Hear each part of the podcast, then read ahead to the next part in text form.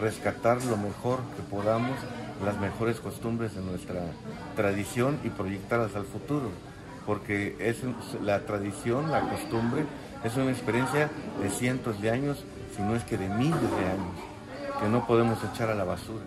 En Tuxtla Gutiérrez se tiene la costumbre de realizar ramilletes o joyanaques en las vísperas de las celebraciones dedicadas a algún santo o imagen religiosa.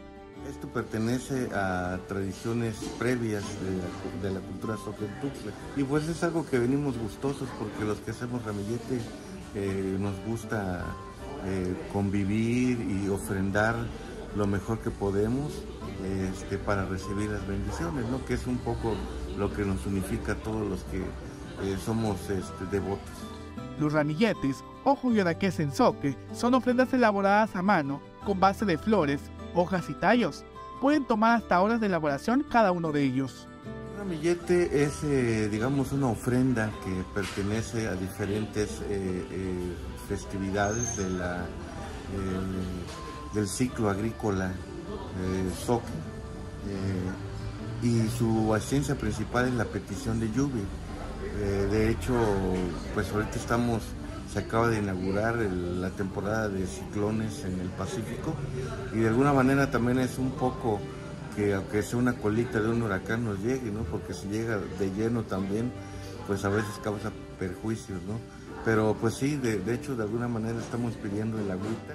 Las personas que realizan estas ofrendas son tradicionalistas que mantienen presentes estas técnicas estas personas disponen de su tiempo y manos para la elaboración de las mismas.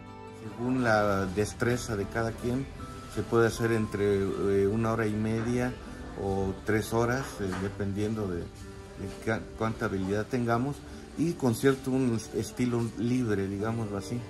Este, ahora sí, las, este, las figuras sí tienen un significado, ¿no? Que puede ser eh, pues relacionado con nuestro entorno natural, ¿no? águilas, estrellas, flores y demás elementos simbólicos son los que los costumbristas van dibujando en estas ofrendas. Invitan a la ciudadanía a acercarse a las tradiciones que se han mantenido hasta la actualidad.